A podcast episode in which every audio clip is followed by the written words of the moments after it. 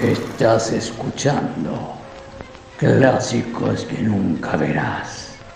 El podcast de cine donde lo fantástico, el romance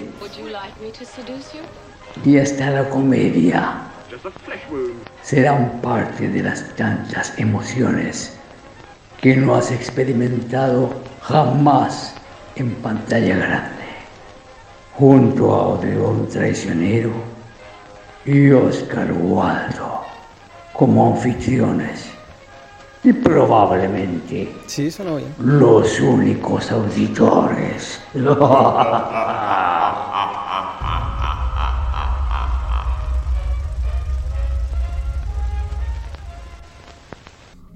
Sean nuevamente bienvenidos a otro capítulo de clásicos que nunca verás. Esta vez con una película de 1996, una película de culto que significó mucho para su director llamado Peter Jackson, que después de haber probado por fin la buena crítica con Heavenly Creatures o Qué buena película. Excelente película llamada Criaturas Celestiales en español. Eh, oh, ¿La chuntaron? Sí. Eh, bueno, empezó con Bad Taste, eh, Meet the Feebles y Brain Dead, películas de culto para todos los que amábamos el gore, los efectos especiales y el humor.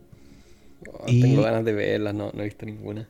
son muy divertidas son muy divertidas y, y, eh, la pega que hace. Una vez me mostraste esa Mente Feebles, pero uh, esa en verdad que la encuentro.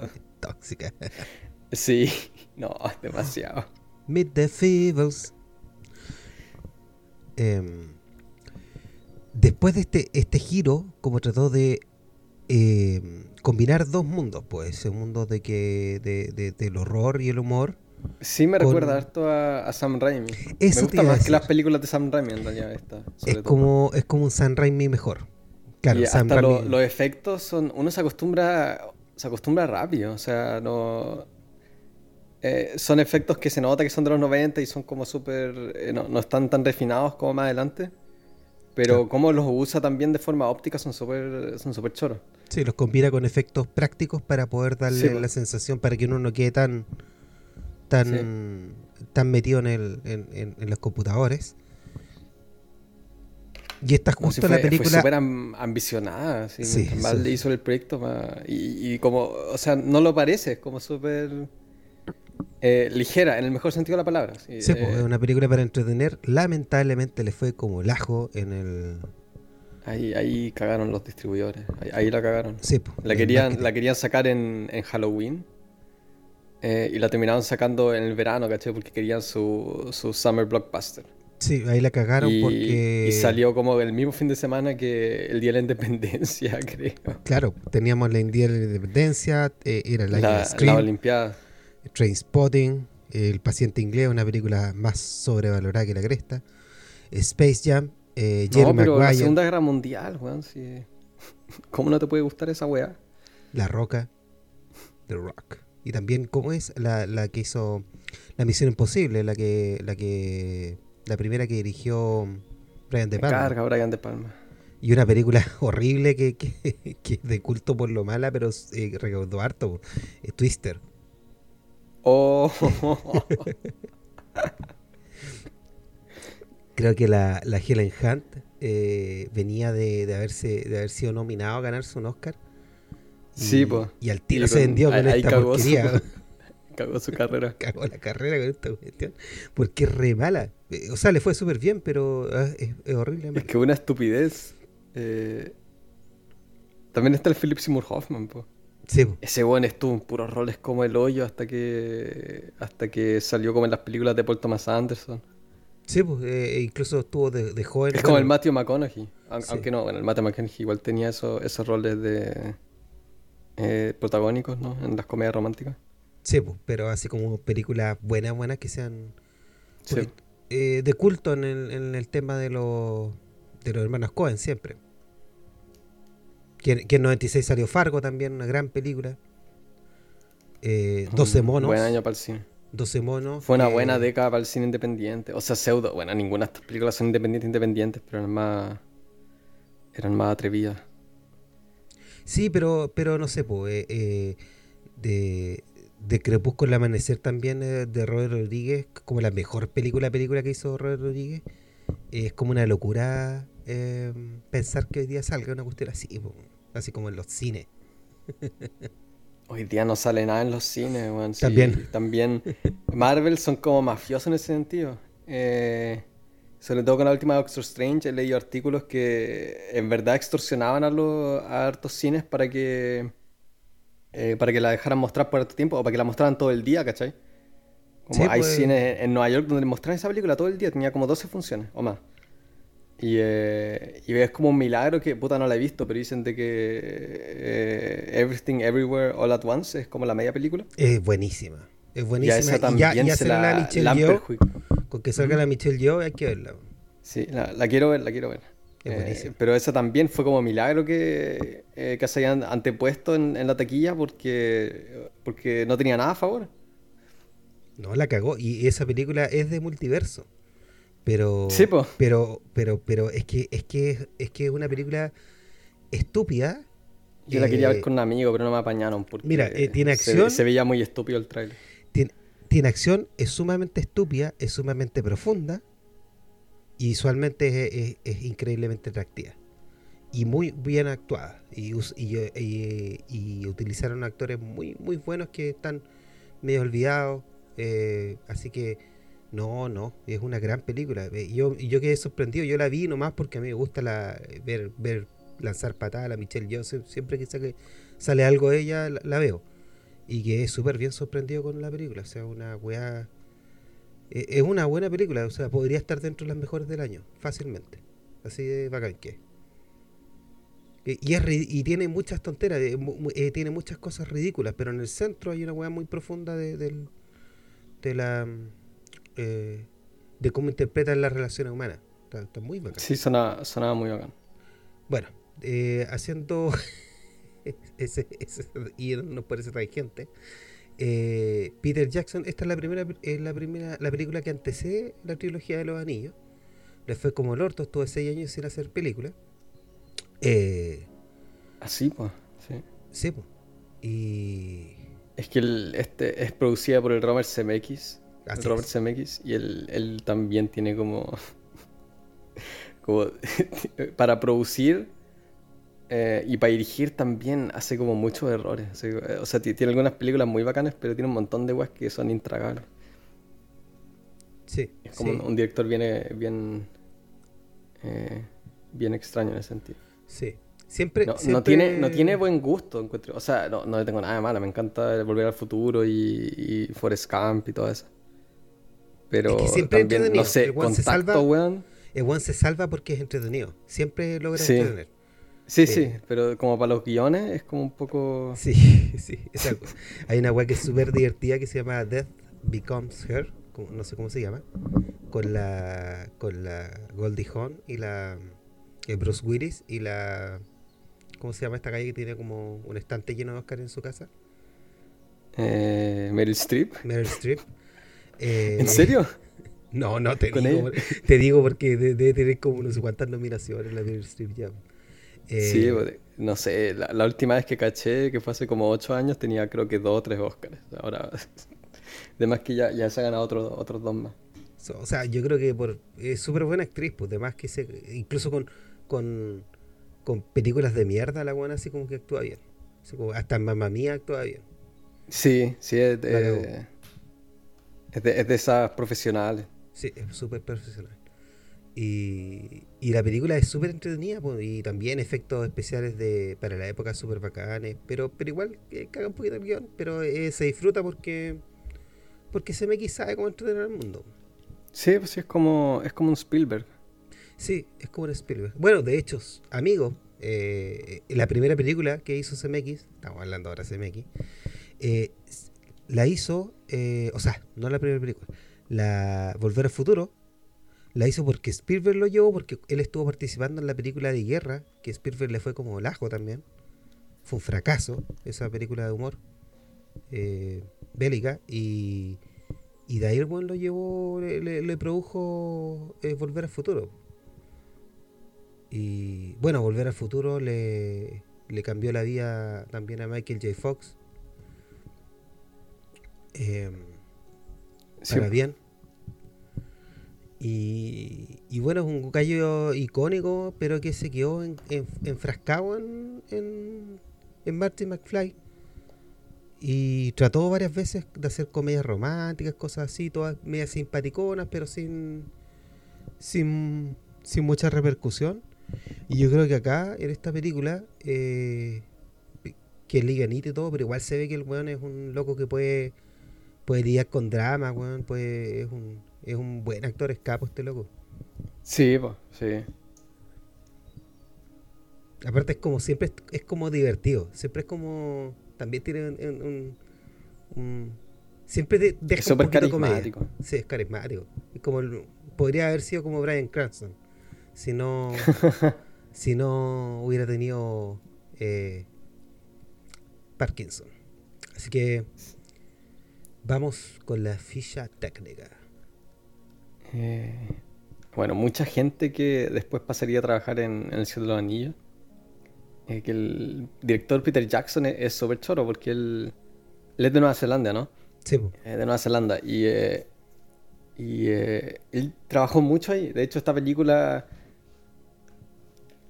es producida por gringos, pero eh, él la grabó en Nueva Zelanda. Sí, eh, Y se nota, pues. O sea, hacen, hacen un trabajo para ambientarla en, en, Estados Unidos, supuestamente, pero, pero se nota, son como hartas colinas, eh, el agua, el clima, es como lo que uno conoce de las otras películas, esas Heavenly Creatures, no sé, criaturas celestiales creo que dijiste que se llama. También está grabada en Nueva Zelanda y, y se ve fantástica. Y él en verdad como que prácticamente solo, eh, creó la industria cinematográfica de Nueva Zelanda también, para el de los Anillos, eh, que las grabaron completamente ahí. Eh, no sé, creo que como uno de cada seis o uno de cada diez neozelandeses estuvo, participó de una forma en ese rodaje, porque también tenían, no sé, pues a los jinetes, ¿cachai? hartas mujeres también, como hay, hay, escenas de peleas donde son puras mujeres cabalgando en los roles de los hombres.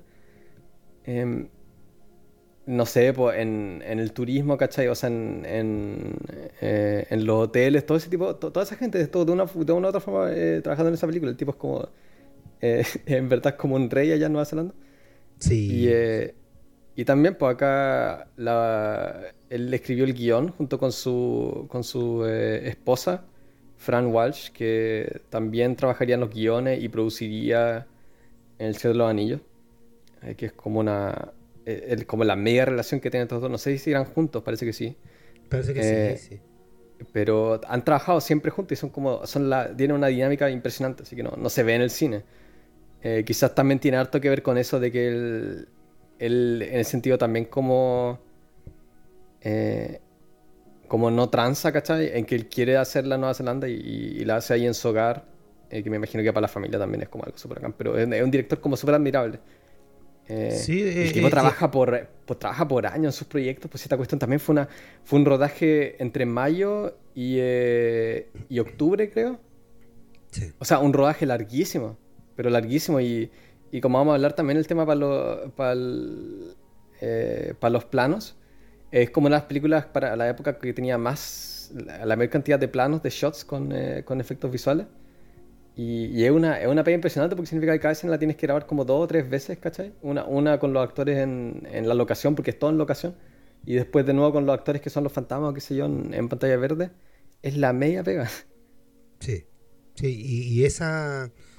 Bueno, podríamos hablar después.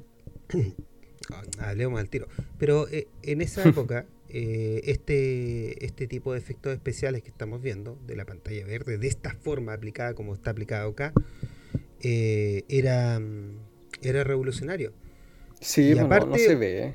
Y aparte, eh, el loco utilizó la compañía, una compañía que... Que, que él mismo había, había creado, sí, y, que llevan tres años trabajando. Nueva Zelandesa, entonces el weón, no solamente... Es súper eh, movido. sí, movido, pero igual... pucha, hizo un montón por su por, por la industria de su país, ¿cachai? Como que la cagó, así como que... Un patriota. Eh, y, también sigue siempre, el, en esta película sigue siempre, uno ve los trazos del, del amor que le tiene él al cine, ¿cachai? Porque sí, hay pues, gente en el, reparto que, es, que son que son icónicos del cine de horror o, del cine o de la comedia horror. El buen lo hace a propósito eh, y, y, pues. hacen un súper buen rol, yo encuentro. También se mofa de, los gringos de una forma súper... Eh, eh, de forma súper sutil. Algo que me gusta mucho de esas películas que se nota sobre todo en la, anterior, en esas criaturas... Celestiales. criaturas celestiales. es que se nota que él como que pasea mucho. se, ve en sus películas, como él conoce todas las... él conoce como, no sé, todos los parques, todos los paseos que se pueden hacer. También se ven en el de los Anillos, ¿no? los lugares. Pero hay como esa, sobre todo él, mueve la cámara harto, como con Steadicam, que es esa, eh, ese artefacto que te permite eh, que la cámara se mueva como casi que flotando, así de, eh, de forma como muy, muy, muy fluida a través de los espacios. Y, eso también en esas películas le da como un carácter súper omnisciente, como en el mejor sentido de la palabra, a todo lo que, a todo lo que ocurre. y sobre todo le calza muy bien en estas películas que son más eh, con temas más supernaturales. Es fantástico, así me, encanta todo hasta como hasta King Kong de, este tipo es genial. No son tantas películas tampoco, pero son buenas todas. Sí, sí a mí King Kong no me, no me molestó tanto como, no sé si grabó todas, pero eh, hizo una trilogía del, del Hobbit y ahí como que... sí, el, el Hobbit es como el... Ojalá que haya ganado harta plata. Ojalá sí, vos. Pero, o sea, tampoco. O sea, lo que, lo que, lo que encuentro más extraño, o sea, no, tan extraño, es como irónico. Es que sí, él, él, gana harta plata, ¿cachai? Con el Hobbit ganó harta plata, pero grabar esa película también fue un, fue un calvario. Eso, eso también como es una película, uno la ve y no, no sé, además que hay gente que le encanta, eh, sobre todo los ñoños, qué sé yo. Aunque, me imagino que a los ñoños no, porque la película igual toma un, libro de como 250 páginas y la convierte en, como 9 horas de película. Pero, em, pero la pega que hace para esas cuestiones es inmensa, así el, el tema de, los efectos especiales revolucionario y todo. Eh, también... Eh, una cantidad, de, una cantidad de planos gigantes. Sí, pues sí, para esa película ocuparon dos cámaras simultáneas, como que era el efecto que simulan. Una cámara es el ojo izquierdo y otra el derecho, ¿cachai? Para hacer el, para hacer el 3D auténtico. Hay, que desarrollar tecnologías para esa cuestión. También eh, estoy trabajando como en la locación con el... Eh, ¿Cómo se llama el, el actor? Es el, el, el de ah. Magneto también. Sí. Es Un, un, viejo todo cagado. Y, y, lo tenéis como caminando, Ian McKellen, lo tenéis caminando eh, también en, en, como la montaña de Nueva Zelanda, así son weas súper complejas. Sí. Y uno ve el detrás de escena, el tipo está hecho mierda. Está hecho mierda, es que el Ian McKellen es, es un buen que se entrega 100%, la cagó. Sí, la, que la cagó para Sí, pues sí, es de, es de esos actores de, de Shakespeare. Pues, todo. Sí, pues. Todos esos actores, siempre el, el loco, el, el profesor X, el que, el que estuvo en Star Trek. También, pues, sí. En Star Trek también se tenía que aprender esas líneas en esos idiomas inventados como puras tonteras. Y el tipo lo hacía nomás porque son de esa... Eh, no es solo esa generación de actores, pero esa como escuela de actuación en la que es como, en verdad están orgullosos de darlo todo por, eh, por interpretar a sus roles, ¿cachai? Sí. Son, son de esos actores que, que son conocidos por interpretar a un personaje de Shakespeare. Es que la gente que ve las películas nomás los cacha cuando sale la película taquillera, pues los 90, sí, X-Men. Eh, pero estos locos eran de los años 70, grandes actores de teatro. O sea, la gente, pues, los jóvenes que, que, empezaron a estudiar el 70, se miraban ahí a McKellen, ¿cachai? Eh, miran a este Sir Patrick Stewart, ¿cachai? Eh, eran, sí. eran hueones que ya que, que, este, en lo caso de su carrera empezaron a hacer eh, canciones, eh, firmes más taquilleros, ¿cachai? Entonces. Sí, para eh, ganar un poco de plata. Claro, El teatro no sé cuánto, cuánto paga, pero probablemente no mucho. No, la cagó. Y son amigos más encima, me da risa porque Liam McKellen siempre le, le, le, tira talla y se burlan de la Maggie Smith, porque también como son de la misma generación, el, el, el Ian McKellen siempre tira tallas de la Maggie Smith, la imita, hace como una imitación de la Maggie Smith. Y como en, la misma época se puso ella a hacer como Harry Potter este, puta, los X-Men, sí, este el Señor de los Anillos, entonces esta calle era como súper seria, súper, eh, no, hacía, no hacía ninguna cuestión que fuera tontera, y ahí estaban mm. los tres en el, eh, con películas taquilleras, y siempre invitaba a la, a la, a la Maggie Smith. Que no tenía idea que era el eh. Señor de los Anillos ni nada, entonces cuando se pilló con el, con que Iguana había ganado el Oscar fue como, oh. bueno, volvamos a la película. Sí, el productor es Peter Jackson junto con Jamie Selker, que también es el editor de la película y el editor, eh, o por lo menos del grupo de editores de El Círculo de Anillos y también que coprodujo esas películas. Eso es algo que no se ve, así, un, editor que produja, eh, porque son pegas diametralmente opuestas y también eh, no sé cómo se hace, porque no siempre, pero hay otras películas donde, sobre todo en rodajes así de largos, ¿cachai? Con efectos especiales, igual el editor va a estar metido en el rodaje, ¿cachai? Viendo cómo, eh, eh, cómo funcionan estos planos juntos o trabajando con el equipo de, efectos especiales, ¿cachai? Y que esté ahí también produciendo, que es prácticamente como todo el trabajo de organización. Claro. no, sé cómo, no sé cómo lo hacen. Lo, que hizo fue poner plata al principio y dejó de productor ejecutivo a otra persona. Puede, puede ser. No se sabe. Para de los Anillos también, quién, sabe. Eh, eh, en, la fotografía hay dos personas, que es algo que no se, no se ve nunca en el cine. Eh, está Alun Bollinger, que es un, un, neozelandés que también trabajó en el set de los anillos haciendo segunda unidad, que la segunda unidad en las películas, Second Unit, es como cuando lo que hacen trabajos para, los que el director no tiene que necesariamente estar ahí, ¿cachai? Como si tienen, no sé, por la típica, eh, en una película muestran que alguien, no sé, eh, se muda a Nueva York, entonces ponen un plano de la Estatua de la Libertad, cosas así. Eh, simplemente mandan a una segunda unidad con un, con un camarógrafo y como que un director también, que no son del director de la película, para que hagan esos planos que son como cosas estándar y cosas como de... que hay que tener por defecto, ¿no? Entonces, él también el trabajo en el los Anillos. Eh, y, eh, y, el otro director de fotografía es eh, John Blick. que lo que pasó es que no, no, me acuerdo cuál estaba primero, creo que estaba John Blick primero. Y, y él tuvo como problema de salud, o por una razón tuvo que como no, no estuvo presente todo el tiempo. Así que tuvo un accidente, Alun Bollinger.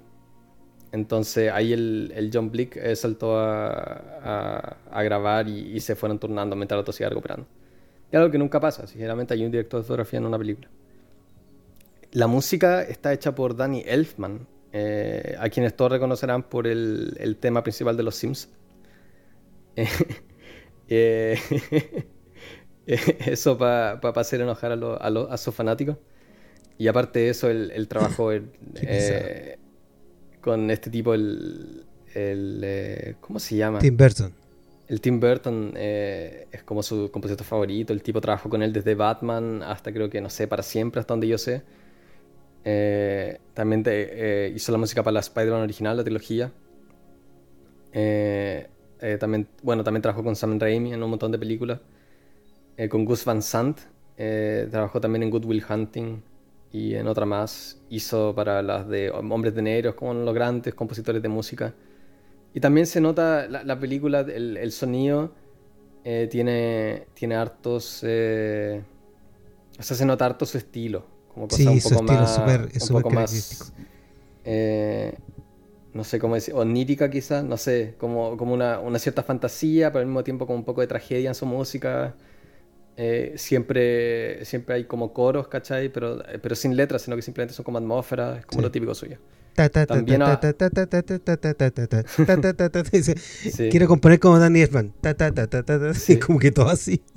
Él también estuvo en una banda, yo no tenía idea. sí, sí La banda igual es como de, es de culto. A mí nunca me ha gustado mucho, pero, pero es como de esos, es de esos músicos que hay que cachar. Si son, Para el cine son, son the real deal. The real deal.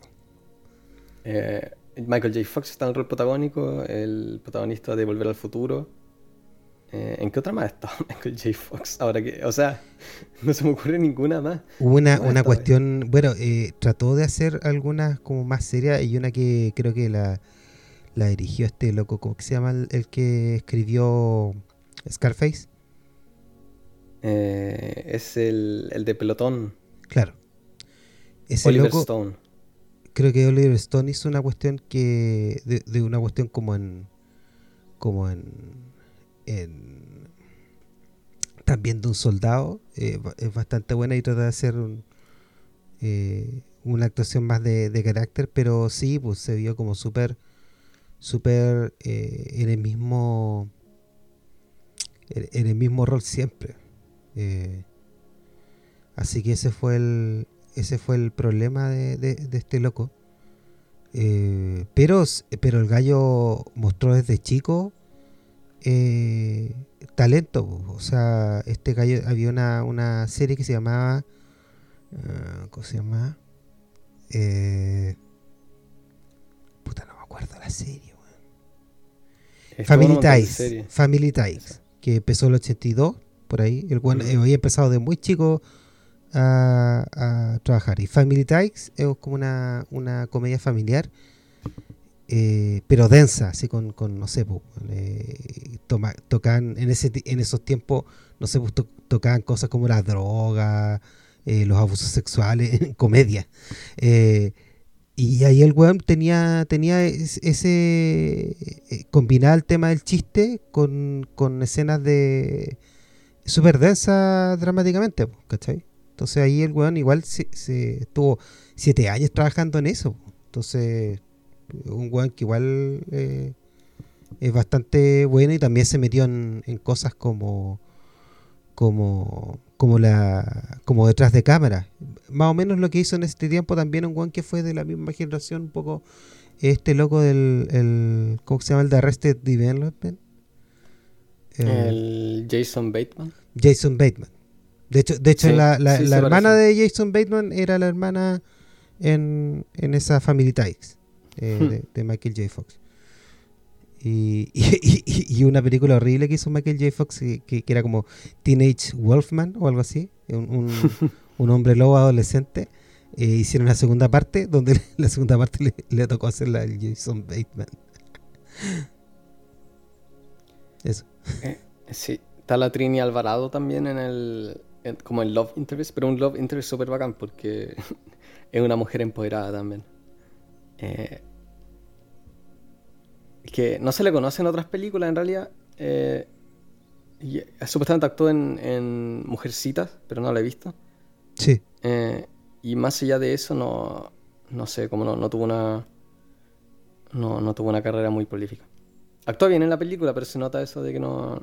Eh, eh, quizás le falta un poco de, desplante para ser una, una, actriz protagónica en su, en su propio sentido. O qué sé yo en realidad. Quién sabe qué, pasó ahí. Eh, el hijo de. Eh, ¿Cómo se dice? El hijo de Gary Busey actúa en. como el, villano, sí, es un buen villano. El tipo también está en, Starship Troopers. También, Sí. Eh, me, da risa la me da risa la cara ese weón. tiene una cara tan. Del Jake Busey tiene una cara de psicópata. O sea, como que. Sí. La cagó, weón. Como que, como que sí. Bueno, hijo de Gary Busey. Sí, pues el papá también. tiene, cara, tiene cara de Esa mandíbula. Eh, John Astin, a quien eh, los viejos reconocerán como Gómez en, en Los Locos Adams. también tiene un rol muy bacán en la película. Este, el John eh, Astin, el John Astin eh, este weón seguramente lo eligió por todo el cariño que le tiene a, la, a la, comedia, al horror, a las películas ridículas, el retorno de los tomates asesinos. Eh, puta, el weón estuvo también, incluso estuvo en, estuvo desde siempre, tiene como 150 créditos. También en, ¿cómo se llama la que no te gusta a ti, pero a mí sí? No sé. West Side Story también tiene un ah, West Side eh, ¿Ahí quién es, el, el, Officer Krapke? No. No, no, es uno de los que está de los, como, un, como profesor. Mm. También hizo, ha hecho un montón de trabajo de voz. Hay una serie también que, que le recomiendo todo que se llama Dogman, eh, que tiene voz de Jason Alexander y también eh, tiene, tiene la voz de él. Em, y, es un guan con la media carrera y todo el mundo que ama el cine de horror o ama esta, esta combinación de chistes con reírse del horror, puta, Jonas tiene... y todavía sigue vivo, ¿cachai? Así que, bacán. Eh, eh, eh, es papá del John Astin, Ah, sí, pues, el, el Sam de... Sí. ¿Ese o no? Sí, po.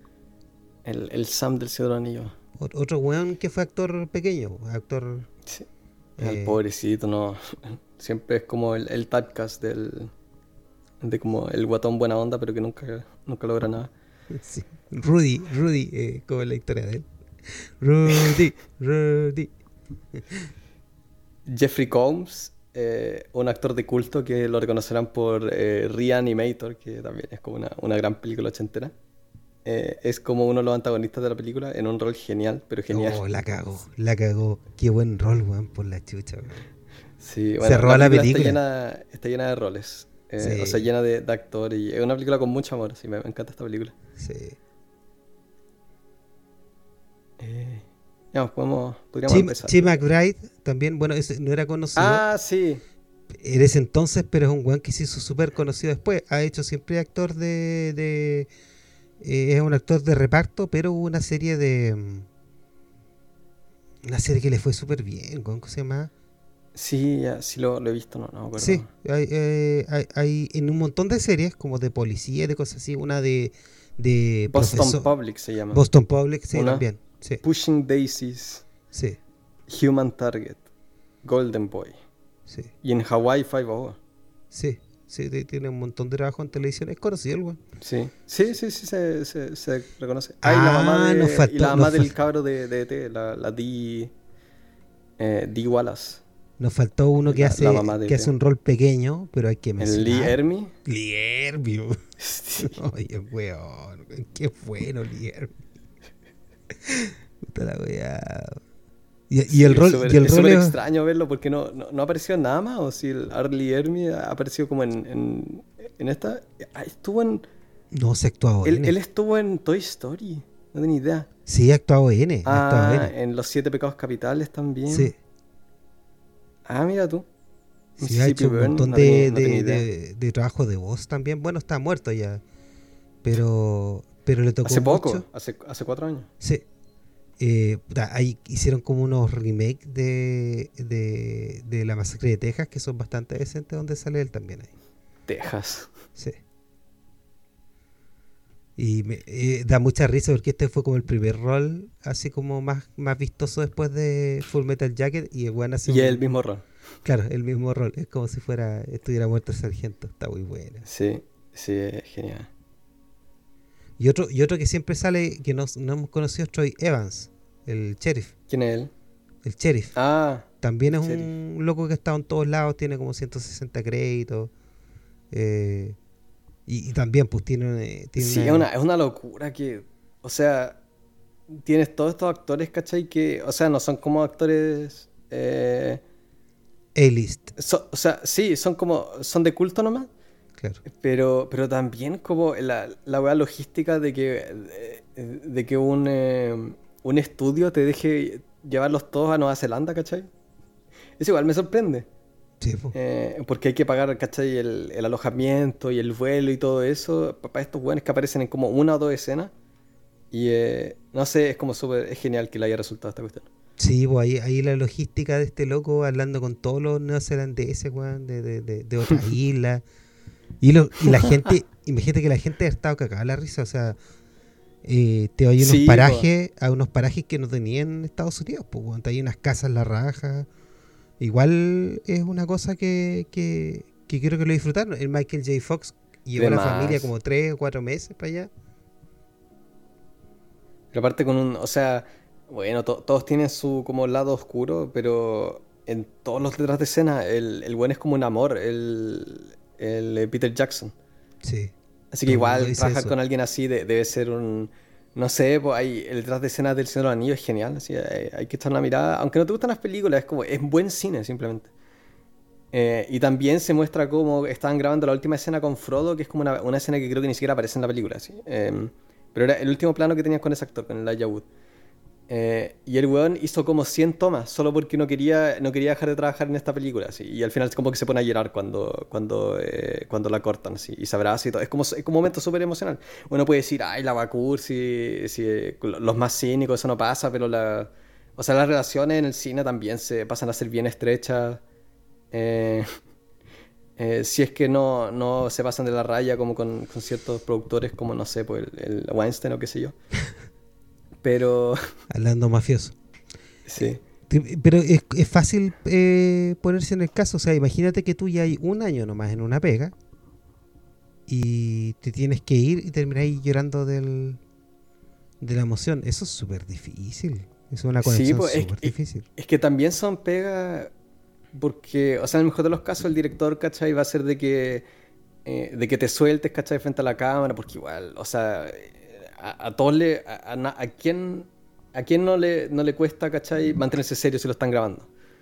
Eh, eso de no reírse o qué sé yo, y sobre todo si está en una película multimillonaria, ¿cachai? Con un montón de gente trabajando y, y toda la... Eh, o sea, está todo el trabajo de sets y qué sé yo pero al final del día, al grabar, el peso está en el actor, ¿cachai? Porque todo el resto es como adorno y, él tiene que vender la escena y todo eso. Entonces, la media presión, sobre todo, eh, gente como Elijah Wood, puta, era, actor de joven, eh, desde joven y todo eso, pero nunca había estado en un, en un, rol eh, remotamente parecido. es como, es, difícil. Sí, la presión es, como, bueno, acordémonos lo que hablamos cuando... Por eso hay tanta gente que caga, pues sí, una, Es, una, es una pega horrible. Cuando hablamos de, cuando hicimos esa trilogía de Bergman, hablamos de cómo él dirigía a los actores siendo un gallo súper difícil. Él lo que se preocupaba era que los actores estuvieran confortables justamente por la razón que tú decías, pues de, la presión, de que ellos tienen que al final la pega está en ellos. Entonces, eh, en el mejor de los casos, va, bueno, es debatible si es mejor o no, eh, pero es, eh, esas relaciones estrechas que se forman son también es como una, una especie de mentor, ¿no? El, el, el director como ya la, eh, el cliché, pero te ayuda a ser el mejor tú que puedes ser. Como, eso. Y sobre todo, ese Anillo fue la. O sea, fue un rodaje que duró un año, el rodaje nomás. Y lo grabaron, grabaron las tres películas de una. Y después editaron cada una a lo largo de como ocho meses. Fue la media pega. y también, pues, un montón de anécdotas, no sé, pues, lo Vigo Mortensen que se rompió, lo, se rompió como el, pie o qué sé yo. Eh, un montón de cosas, no sé, pues se tiraban a los ríos, e-, era como, era como un año de vacaciones, porque no según cuentan esta gente, ¿cachai? Igual, eran roles difíciles, pero era como tan mágico todo el entorno. Eh, no, me gustan harto esas películas, sí. El Ciudad Sí, yo encuentro que... Y no soy para nada fan de los libros, o sea, me, gusta el Hoyt, pero los otros no. Eh, pero son películas que se, se, se, puede ver esa pasión. son, son como, es como, el, es como ver, no sé, Volver al futuro. Sí, y esta película igual es, lo mismo, uno puede ver que la gente está pasándolo bien, o sea, se, sí. Y sobre todo los roles más, más como ridículos, que son como humorísticos, el rol de la, de la mamá, que, que para los que conocen de antes a Peter Jackson, este rol de ese tipo de madre es clásico, clásico. Sí, pues también está en la, en la otra, en, en Heavenly Creatures. Sí, pues, es clásico, él siempre lo dice, y, y al final, en, en la segunda, eh, Brain Dead, eh, el weón hace una cuestión que la mamá se transforma en un monstruo y sale de la cabeza de, eh, rompe la casa, es, bacán, bacán, así como ese tipo de madre. Bacán. La, bueno, la película está súper bien filmada, utiliza hartos efectos prácticos, pero cuando se da el tiempo de hacer que, el, que, lo, que la ciudad misma, que esta ciudad neozelandesa se, se vea. Y realmente le da el medio toque, el medio toque. O sea, la primera escena ya, ¿cachai? Lo, lo bacán que es la ciudad, pues, con ese cementerio que está arriba de un puerto. Qué wea más bonita, man. Y también con una bruma. Eh, también ahí el trabajo de, fotografía. La luz como bien, bien azulina también es, genial. Sí, muy bien. Ese, ese lago que está siempre presente. Y el lago nunca, nunca pasa nada en el lago. Eh, son como solo quizá en, los planos como en los planos generales donde te muestran la ciudad o entre medio de las escenas, ¿cachai? De repente te van a mostrar el puerto o el lago desde una colina, pero, eh, pero tiene como harta presencia. Y son cosas que no hay que tenerlas, ¿cachai? Eh, de hecho, me imagino que hasta los propios, los propios productores de, de, Hollywood le dijeron como, oye, pero ¿para qué tanto? Si no, no, hay para qué mostrar, no hay para qué empezar a grabar, no sé, a las 6 de la mañana para mostrar la bruma del lago, pero, pero son cosas que hacen la media diferencia. Claro, claro y se ve distinto porque uno, ya sigamos hablando de CMX y otros más, CMX y Dante, que, que tratan de hacer eso, ¿cachai? También el, el al que le salió bien eh, es al tipo que grabó en The Goonies, ¿cómo se llama el, el, el que hizo Superman? No sé, no tengo idea. Eh, Donner, Richard Donner. ah, eh, ese es de, Omen. Sí, el que hizo The Goonies, ahí en Goonies salió súper bien. Pero lo que pasa es que en las películas gringas, que son siempre de niños, eh, para los que cachan, hoy día ven Stranger Things, que de ahí viene todo este, es heredero de este tipo de películas. Eh, Stranger Things es como una tontería. Sí, la vi, no, me, no, no tampoco la encontré mala, yo la, pero... Yo la vi cuando salió y era, era como interesante, ¿cachai? Era, era entretenido, era... Puta, la película es como... Te vende nostalgia por una época por la que tú nunca estuviste, pero... Sí. Eh, y me cargan los personajes, siempre me han cargado los personajes. Niños que no son niños. Pero fue, pero fue como una, fue como una de esas primeras series donde, eh, donde era como una trama, ¿cachai? Era, como casi una miniserie, en cierto sentido. Era, era, era de las primeras series de Netflix que, hacían eso. Sí. Eh, eso, la, eso la hizo también interesante. ¿Cuándo salió? ¿Como el 2013 o 2014? No sé, yo recién la vi este año y la primera temporada la encontré decente. Y Son todas como el hoyo después. Eh, pero no, no, no para tanto. Pero, pero en fin, pues si la ven gente chica, además que les debe gustar, la música es espectacular. Eh, eh, me encantó que, que, que, pusieran a la, a la, Tú sabes que a mí me encanta la, la Kate Bush, así que, que, no sé, qué millones... Esa la pusieron recién al final. Pues sí, pero por lo menos que millones de personas vuelvan a escuchar a Kate Bush, ya para mí eso ya, ya, ya está pagado. Sí. ¿Qué te iba a decir? Que la, la, la gente como CMX, como Spielberg, como Joe Dante, siempre tenían este. Tiene incluso un nombre, una villa de pueblos chicos, ¿cachai? No me acuerdo el nombre, pero es como una ciudad. Eh, al hacer esto, lo que hace él con, esta ciudad de verdad, lo vende mucho mejor, ¿cachai? Porque, pues porque se, nota que, es un estudio en las otras ciudades. Se nota que el tipo la conoce también, tiene como. O, sea, se nota que, que él eh, no es como una pega, ¿cachai? No, es como que él... O sea, no es para decir que los otros no tienen pasión, pero, pero también están mucho más metidos los productores y dicen como no, graba acá, ¿cachai? Es más barato, qué sé yo. Eh, pero este es un lugar en el que él creció, ¿cachai? Ha vivido toda la vida y se nota que le quiere a la gente, pues si, vive consiguiendo le pega y qué sé yo. Eh, es genial. Sí, el detalle de la producción, por ejemplo, una weá que también es innecesaria porque es mucha plata eh, es, que el, rollo del personaje es que tiene un tiene una cuestión que es, que sin terminar. Eh, sí, pues una, casa. Sí, pues, y, sin y sin terminar cosas en la vida. Tiene, tiene cosas que. Sí, sí, en ese, de eso deberíamos hablar también. Como la. El guion es bueno. es súper. es redondito. Eh, sí, pues es súper redondito en todo. Eh, Sí, pues eso que tú dices de que eh, también es súper claro eh, la traba del personaje, porque también está como ligado a esa casa, ¿cachai? Tienes como esa. Eh, tiene ese elemento visual que representa súper bien que el tipo siempre te está estancado.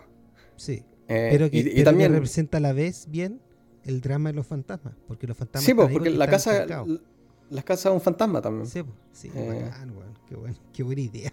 sí, la cagó. No, y la casa es súper bien hecha porque va encima Y la casa aparece súper poco también. La casa aparecen como cuatro escenas.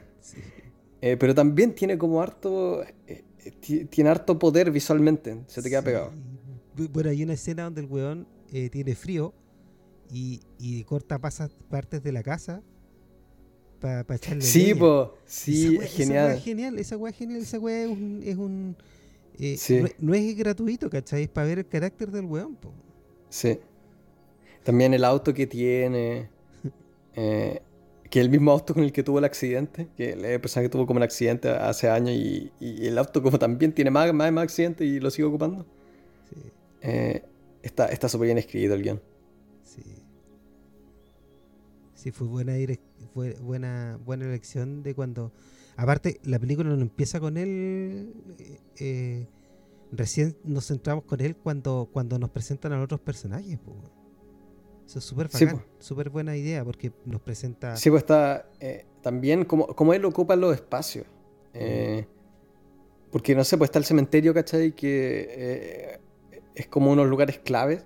Es precisamente donde la gente se conoce a lo largo de la película y también donde, donde la gente como que supera, supera como trabas también el cementerio. también el tema, en todo lo que es los temas. Sí son muy, son muy interesantes todas esas ediciones. Sí, sí, la forma como está presentado el... Primero lo presentan lo presentan como un weón que es un que es una basura, así como un don nadie, un estafador. Sí, pues. Y, y después vemos al final de que el weón de real eh, ve los fantasmas y tenemos también un momento ahí para hacerse el. para hacer. Oye, qué bueno el guion, weón. El guion humorístico es súper bueno, weón. Eh, los términos que utilizan, o sea, a, mí que me gusta este, este tipo de humor, que es como más de los años 20, con, con mm, juegos de palabras y cosas así. Sí, tiene razón. Eh, y, y, aparte de haber usado a John Astin, para ese momento fue porque el weón dijo acá vamos a hacer esto, vamos a recordar de los Locos Sams, ¿cachai? Como que el weón... Sí, eh, sí, tiene, tiene harto del Locos Sams. Tiene, está súper bien hecho, están súper buenos las palabras que son para los guiones, son palabras, son, eh, es, eh, es, comedia, weón. es escritura humorística. Mm. El, el, el, juego que tiene con el, con el fantasma que es negro que se murió en los 70 y lo van a asustar y dice, oye, ¿por qué no usamos una sábana blanca? Y el cual le, le, sí. súper bueno. No, también hay un chiste como dice, no sé, porque hay, hay, unos tiroteos y el tipo también dice, puta, si quería que me disparara me hubiese ido a Los Ángeles. Claro, sí. Hartos palos a los gringos. Sí, sí. Eh, no sé, los pacos, los pacos también, al tiro, hay una, hay una escena donde están en un museo y, y, el tipo está como desarmado, ¿cachai? Con la mano al aire y todo eso, y lo, los pacos igual empiezan a disparar. Sí. Ah, qué, chistoso eso. O sea, que los gringos sean tan hueones los productores como para que no se dan cuenta que el tipo se mofa también de toda esa cultura. Sí, pues, sí, pues en Nueva Zelanda deben ser vistos como uno. Sí. Pues Nueva Zelanda es como un campo, es como un. O sea, por lo menos visualmente. Sí, y, pues, y, la educación que tienen los locos. Sí, yo conocí a gente, a neozelandeses también y son. Eh, Sí, son, son quizás un poco aburridas la gente que he conocido, pero, pero como en el buen sentido. Sí. Claro, aburrida de los es como Es como lo, que uno se imaginaría los, los buenos de Fargo, así como de, ¿dónde eso? North Dakota. Sí. Como gente súper simple, en el mejor sentido de la palabra. Claro, canadiense. Sí. quizás, pero no tan racista, me imagino. claro. Eh, o quizás muy racistas, porque hay puros blancos allá. Sí, sí, eso es cierto, son puros son puro ingleses puros ingleses y, aborígenes. Eh, eh, bueno, ya como casi llegar a la, mitad de la película, nos introducen al, rol de Jeffrey Combs, que, que puta que Y aparte, que bien, dirigido también, de nuevo, bueno, Qué buen director, porque bueno, aprovecha los pequeños momentos que da la actuación de este loco no, la edición también. La edición, eh, sí. Como, son hartos planos, son hartos, son hartos cortes. Y, en, ciertos momentos son como uno se da cuenta, ¿cachai? De que la cuestión es, como bien loca. Eh, pero en la mayoría de los casos le sale bien, le sale, no sé, mejor, encuentro que le sale mejor también que al... Es como el estilo de Evil Dead. Sí. Eh, pero es como... Está mucho mejor editado, se nota que hicieron la... O sea, lo editaron por mucho tiempo esta película y se nota. Claro, igual, igual en esta Hartos movimientos de cámara también. Eh, me encanta el personaje de que eh, también, no sé, pues la, el, protagonista es, es, de esos tipos, un medium, ¿cachai? Eh, y todo eso. Sí. Y el, el, antagonista, que este, este tipo del FBI, es como el, el, el ateo más grande. Y también como la... No te, nunca, nunca, te, nunca te lo explican de esa manera. Pero la razón es porque el tipo estuvo como de encubierto por años en todos estos cultos, así con vampiros y qué sé yo. Entonces el tipo ya está tan cagado al mate de andar metido entre esa gente que ya, ya incapaz de, como, de ver el otro lado. Eh, entonces también son como... Eh, eh, son paralelas muy, muy interesantes entre los dos personajes. Sí, aparte... Que también en, en, la mayoría de los casos es como un chiste nomás, pero, pero también tiene como ese trasfondo que es como completamente serio y verosímil. Aparte, eso es lo que encuentro delicado de haber hecho súper bien en esta película, que los cambios de tono. O sea, este es un personaje humorístico, 100% humorístico. 100% humorístico. El, está actuado de una forma humorística el, loco. Pero la reacción de los personajes... El corte de pelo nazi, pues, también. la, la, interacción que utilizan fue también súper buena ver elegido al sheriff, que es un guan que tiene más, más, más, más calle que no sé qué, ese actor, haberlo hecho interactuar porque el gallo realmente vende, eh, te, entrega de nuevo de que estamos vuelta en, el mundo de la película y no en, una comedia, ¿cachai? Pese, a que el, pese que el rol es sumamente estrambótico y también la cámara lo toma como estrambótico. Esa, esa weá de que el weón mira, eh, se asoma al marco, después se va del marco, que weá más buena. El trabajo ahí como a tres cámaras que hacen en, esa no, son, son buenos los chistes también. Hay una escena donde eh, donde el, Michael J. Fox se da la fuga, ¿no? En, esa gran escena en el museo donde también los pacos eh, disparando destruyen como todo el, eh, todas esas obras de arte invaluables. y, después se, se, da la fuga con una mujer que, entre comillas, secuestra, ¿cachai? Está, está, toda esa trama típica de que es como el, el fugitivo, ¿cachai? El tipo que no, no mató a la señora, lo están persiguiendo. Eh, entonces se da la fuga y están, está este, el, nazi con el, con el sheriff hablando. y el nazi le dice como, no, yo, apostaría toda mi carrera en que nunca más oiremos algo eh, de este el Michael J. Fox. Así, ese tipo nunca más lo veremos. Y la cámara como que panea y el Michael J. Fox entra a la comisaría. sí, sí. Para rendirse. Es, es genial, es genial. No, pues siempre está humillado ese personaje más encima porque o el, primero que se muere, el, primer cliente. Eh, que también el, Michael J. Fox eh, está como en un accidente de auto en el que, en el que choca contra como la cerca de un, de un guana en Nueva Zelanda.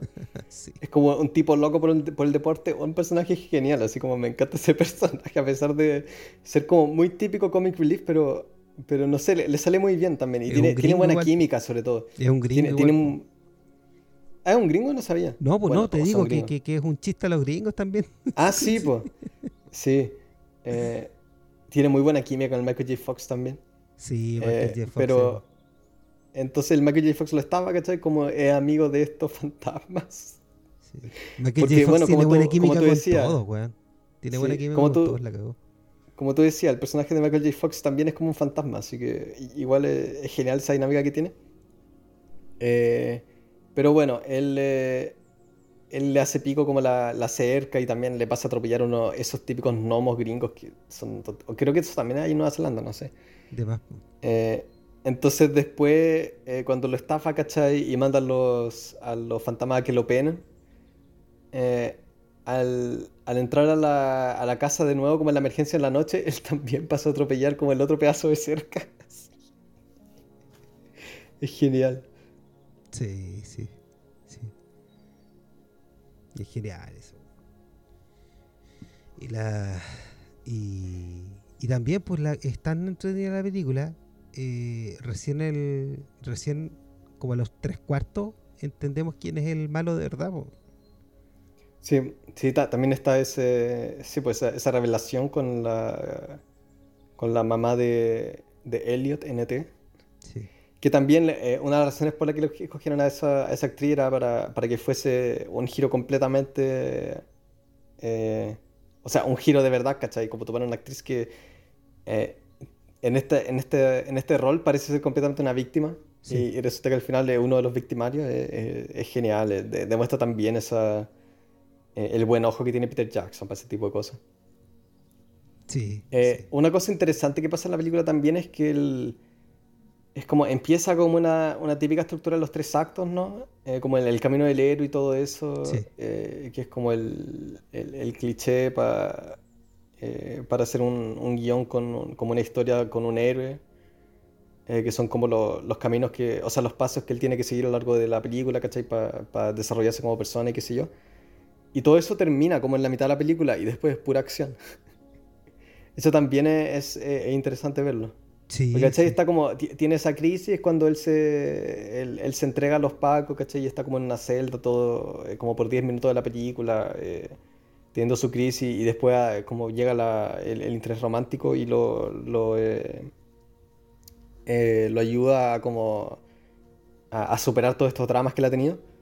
en una película normal eso pasaría como al final. a mí, me, gustó, me, gustó Caleta de que, o sea, ocurre algo que todos han visto ya, uno ya lo ve como casi predecible, pero eh, esa, ese desarrollo como que termina y después pura, pura acción súper entretenida que también tiene hartos giros, tiene, eh, pasan, eh, pasan cosas súper choras entre los personajes. también demuestra como lo, lo, capo que es este tipo para escribir.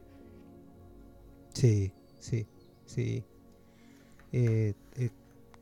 podría haber seguido para, para cualquier lado esta cosa, eh, transformado simplemente en una película entretenida eh, con harto efecto y con malos super característicos como, como Carpenter.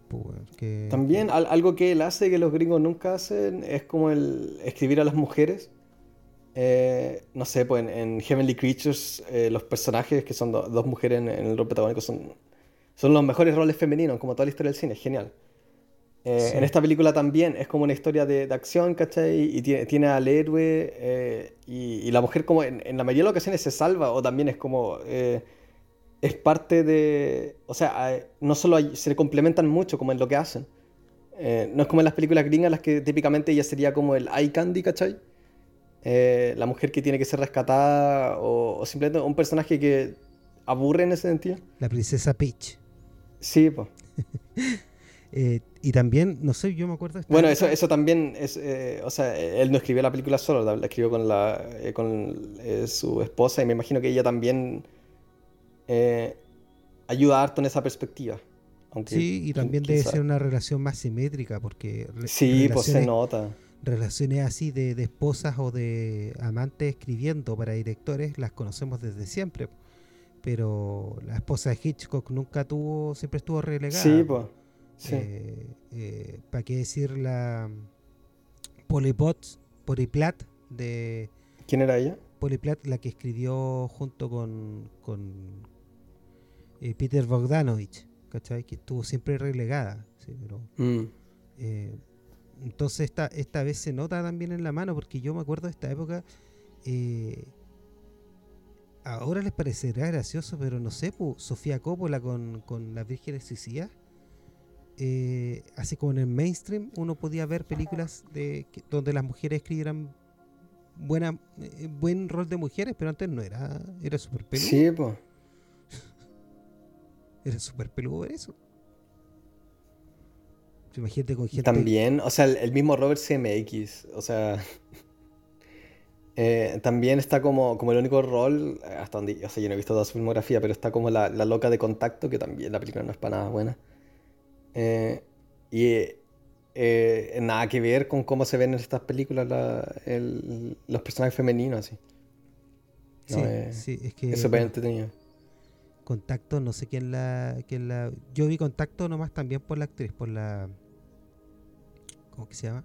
Jodie Foster. Jodie Foster, tremenda Jodie Foster. Sí, es genial. Una, pena que ya no se vean nada. No, sí se ha visto y, y ha dirigido. Ha dirigido eh, vi una mm, una de estas de la serie, ¿cómo que se llama? Eh, Black Mirror, dirigida por ella, bastante buena. ¿Ah? Sí. Todos los directores terminan, o sea, todos los actores terminan dirigiendo. ojalá, ojalá que no todos, porque la, la dirección de la, eh, ¿cómo se llama? Chia Reinhorn, la... Oh, sí. la, la Ria Sihorn de, eh, de Better Call Saul yo, yo había visto, o sea, ya en esa temporada no me gustó mucho por la dirección. A mí tampoco. el, capítulo dirigido por Giancarlo Esposito es genial. Ese tipo tiene dedos para el piano. Sí, eh, y yo cuando vi, a ver, puta, esta weá que está mal dirigida, ¿quién la dirigió? Oh, sí. justo ella, weón. Qué mala, weón. Sí, se le, se le nota como cansada en la, en la temporada. Yo, yo creo que a, a, todo el cast me imagino que con el coronavirus tuvieron una experiencia muy mala y y también, como si en una, en una, en una serie como esa, ¿cachai? Te tomáis una pausa de dos años, yo creo que todos también eh, eh, les queda como poca, poca benzina. Sí. Creativamente. Eh, se nota como que lo, hay, hay, como una distancia entre, o, como una, una, una, fatiga en, los personajes, o en, en, la parte creativa del guion también. Es como difícil de explicar, pero no, no se compara con las otras temporadas, la, nueva. Encuentro yo. Bueno, ya veremos de nuevo al señor Robert Zemeckis. Se está preparando una película Pinocho. para Disney, Pinocho, sí. Al mismo tiempo que Benicio del Toro. Sí. Dos directores que oh, me, me, cargan. Así. El Benicio, el, o sea, el Benicio no, pues el, Guillermo del Toro. Eh, no, no me gusta para nada. No he visto nada suyo que me, haya gustado. Puta, Pacific Rim es como entretenida, pero. No, yo encuentro que hace hueá encuentro... Eh, la segunda de, de Hellboy la, encontré muy buena. Ah, no, no la he visto. lo encuentro muy infantil, o sea, va a sonar un poco no, pero es como infantil. Eh, o sea, me encantan las películas infantiles, ¿cachai? Me, me, me encanta, eh, es algo que me gusta de, de, eh, de, Spielberg, que es como, también tiene esa cuestión un poco súper curiosa en su forma de ver el mundo. pero en las películas, en sus personajes, encuentro que como que al, Guillermo del Toro le falta harta madurez, así como que, como que se queda pegado en la fantasía. Y, por eso como que los personajes y su trama y todo eso como que guatean para mí porque son muy... Eh, les faltan dimensiones. Sí, es que para películas para cabros chicos, o sea, muéstrale Pacific Rim a cualquier cabro chico y le va a encantar. Sí, a mí me gusta Pacific Rim. Eh, pero esa es como, esa no tiene ilusiones, ¿cachai? Esa película es como un... Es un blockbuster. Sí, bueno, eh, en las otras que son un poco más serias, como, no sé, el laberinto del fauno o la, la, la forma del agua, eh, es todo muy. Oh, la forma del agua me cargó. sí, es todo demasiado caricaturesco. Así se nota que este tipo es como un cabro chico de 30 años o de 50 años, no sé. Ya tiene como 60 el weón. Madura por la cresta. sí. Ñoño, deja leer cómics. Sí, puta, para que tirar tanta mierda, pero me, me, llena nomás de que para, para todo en, en, el cine el tipo es como un, es como un dios y, y no, yo por lo menos, eh, en mi significante, eh, desde mi insignificante perspectiva, no, no lo veo. No. no, fue tremenda película, está muy entretenida, eh, muy buena historia. Los efectos son geniales, son mm. como... o sea, los fantasmas están como en pantalla verde, ¿cachai? son transparentes y todo eso. pero como los muestran el espacio son geniales porque no es como que... no es como que tengas planos eh, que se queden quietos, ¿cachai? Donde muestres como una persona y se note cómo está hecho, ¿cachai? Con un efecto de pantalla verde, qué sé yo. Sino que la cámara se mueve y la perspectiva eh, que tienen ellos también se mueve a medida que va moviendo la cámara. Y eso es como la media pega de tener que grabar estas cosas dos veces. Sí. Y estar como, estar al tanto de la perspectiva eh, para que eso funcione. También, no sé, pues la muerte se representa con esa típica forma de la muerte que es como una... Guadaña y una...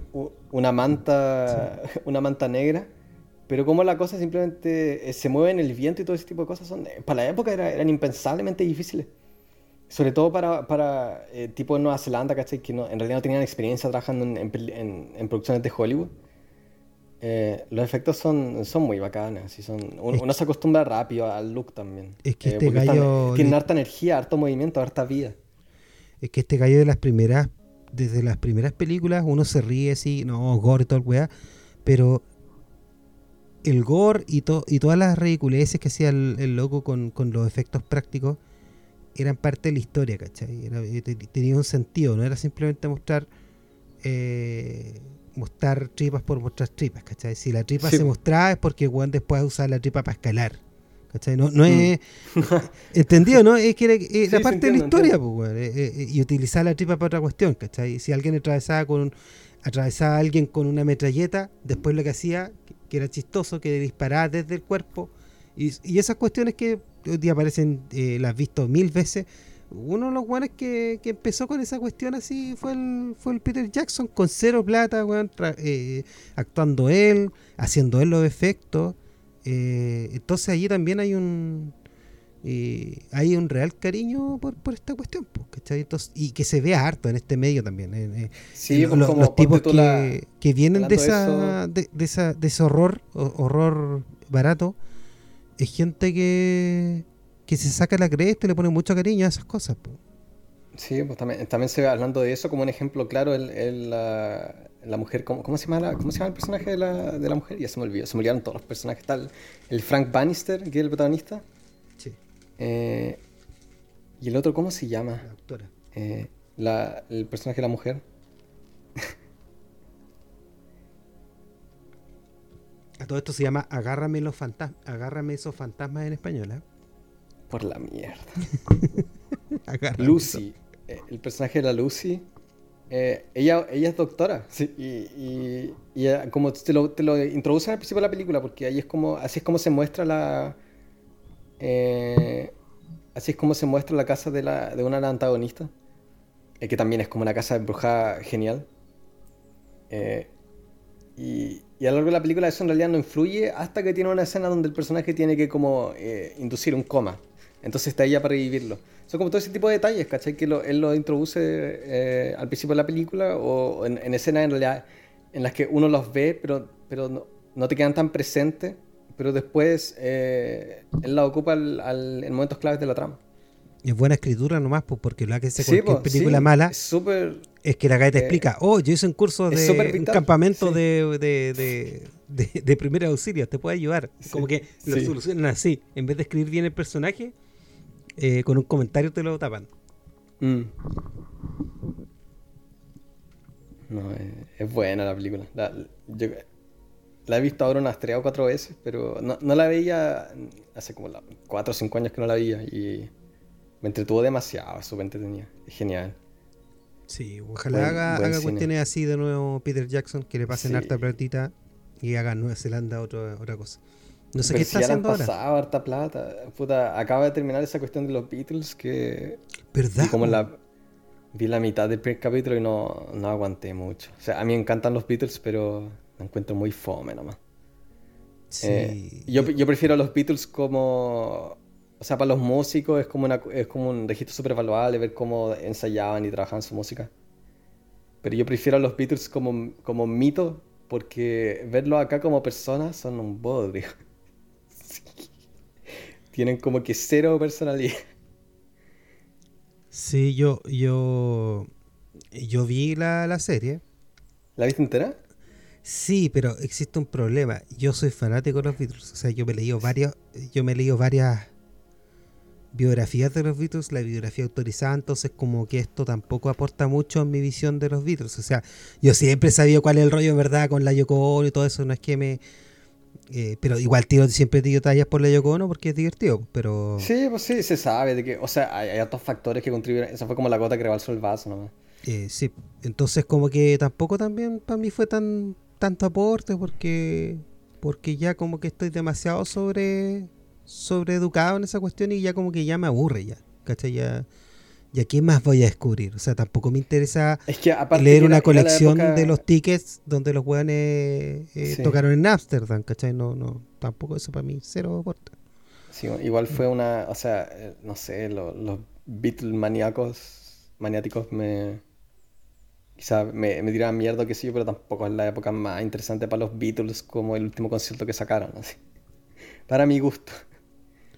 No eh, encuentro que una, que una buena que, una buena época, incluso uno podría hacer eh, muchas películas respecto de esa época de quiebre.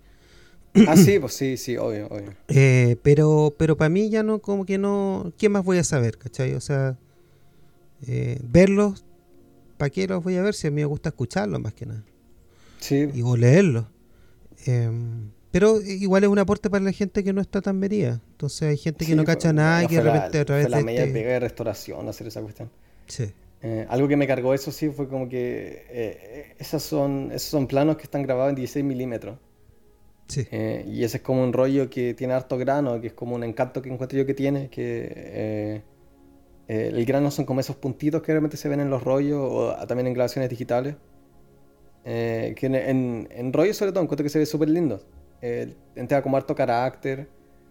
Eh, y en esa película como que le sacaron todo, así como a través de una máscara digital le quitaron todo el, eh, todo el grano. Todo el grano, sí, también da lata. Le quitáis el grano, eh, pero hace que todo se vea muy plástico, porque le quita como toda la textura a las cosas, entonces las caras parecen... Las caras parecen como de plástico en la película, así parece como que le, hubiesen puesto como una, una placa de plástico al, lente de la cámara. Sí, parece esa weá que hizo, que hizo Star Wars con los actores que se murieron. Sí, pues sí, es como eso. Eh, pero eso me imagino que vino más desde Disney que desde Peter Jackson, pero quién sabe. Sí, bueno, Peter Jackson vuelve el 2027 con eh, otra película de Tintín. ¿En serio? ¿Otra? Sí. Puta, nunca. Oh. ¿No te gustó la.?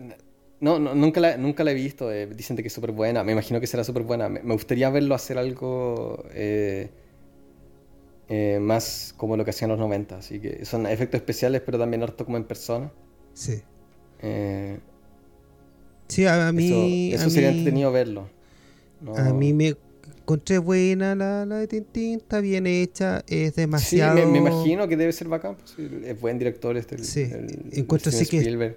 Encuentro que es demasiado. Demasiada pirotecnia para mi gusto, ¿cachai? Demasiado eh, weas que le encanta Spielberg y ahora en una película animada se fue como al chancho, como esas coincidencias, esta, esta eh, Deus Ex Máquina que, le encanta a Spielberg, pero amplificada por 800.000, ¿cachai? Todo es como una serie de eventos. A él, también, a él también le gustan los planos como largos, ¿no? Y en esas películas como él puede ser súper como eh, permisivo, ¿cachai? O sea, o sea ese, ese formato súper permisivo para, para esos excesos. Eh, que me imagino que la película está llena de esas cosas. No, la o sea, no, no, la he visto. Tiene una secuencia eh, como de 15 minutos de acción donde donde es como mucho, ya hay muchas coincidencias, hay mucho que justo que tiene que saber caerse la roca y coordinar con tal cosa, para que es como demasiado ya, como funcionaba en los Looney Tunes, pero era porque eran 30 segundos. Pero pero no es mala tampoco, si los niños la van a disfrutar. Sí, debe ser, es, el Spielberg trabaja siempre bien, o sea, el tipo le pone harto cariño a todo. Hasta la... Lo, encuentro, lo encuentro bien admirable. Así, Vi West Side Story. No, obviamente que a mí no me iba a gustar más que la original. Eh, pero el desgraciado igual es una buena wea. Sí, él es un director de. él, él, es director de musical, así su estilo es como, es como así, ¿cachai? Con los movimientos elegantes de cámara, coreografías, o sea, todo en sus películas está súper coreografiado, pero no lo parece, así, porque el tipo, el tipo es genial para eso. Pues, también harta, gente dice que era, era como obvio de que él, o sea, es como un es un muy buen una muy buena dupla, así como él haciendo un documento, o sea, un, musical. Eh, bueno, si no creen, vean de nuevo Salvando al Soldado Ryan. Esa es la, bueno, ese es un musical. está con balazo y todo, pero la weá, el trabajo de relojería o en. También en esa Catch Me If You Can también son. Oh, sí, qué buena. Porque hay hartos planos que son largos en esa película. Y, y, la gracia es como que te engaña, ¿cachai? Porque el personaje de Leonardo DiCaprio es bueno para engañar, entonces. Eh, también se ve eso en las coreografías. Sí. Eh, Yo di ese ejemplo porque justamente no me gusta el director de fotografía afamado. El, el Janusz. Sí, el que utiliza como 500 fuentes de luz. Eh, sí, a mí, a mí me, sí, es como un gusto adquirido. Sí, un gusto adquirido. Me, gusta, me gusta más, eh, cada vez que me gusta más eh, su, su, trabajo de cámara que su trabajo de luz. Mm. pero bueno, los dos se aman y... sí han trabajado juntos desde hace como 20, 30 años. a, mí, me gustó cuando hizo Minority Report. Creo que ahí Minority Report es genial. ahí estuvo bien la, la pega de ese fotógrafo, pero, pero en otros aspectos, así como. Puta, en, inteligencia artificial, eh, oh, esa no la puedo aguantar, el tema visual. Cansa, cansa. Pero no, es mala pega en todo caso, el, lo hace porque cacha L. los polacos son secos para esa weá. Los polacos son como los mejores directores de fotografía.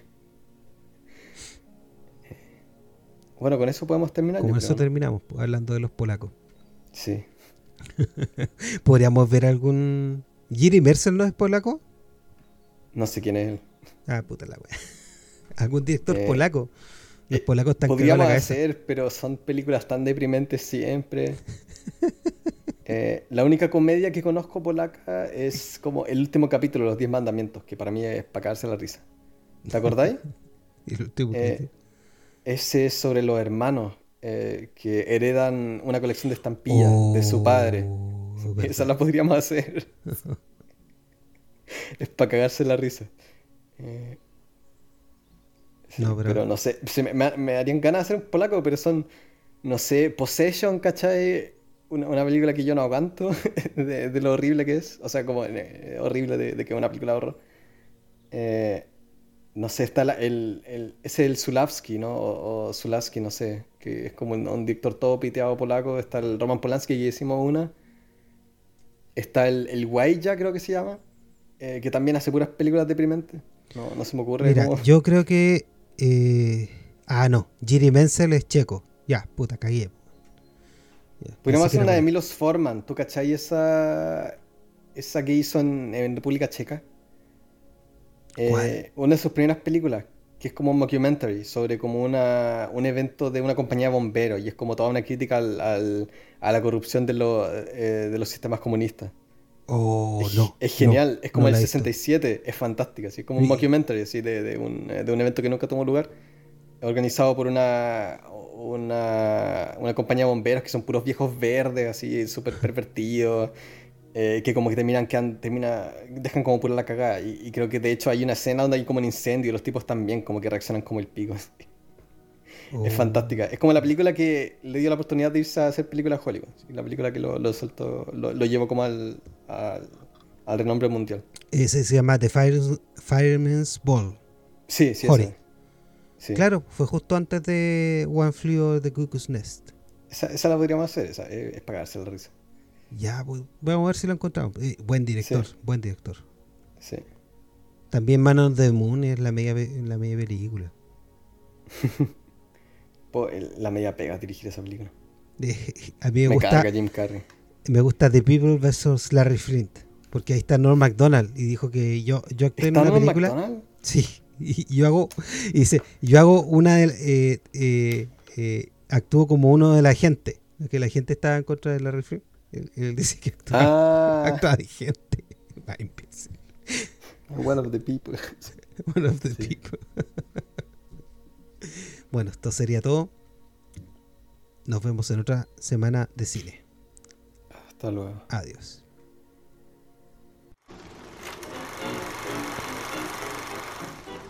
Así nos despedimos. Y gracias por pasarte películas con clásicos que nunca verás. Sigue nuestras cuentas. Nos escuchamos en el próximo estreno.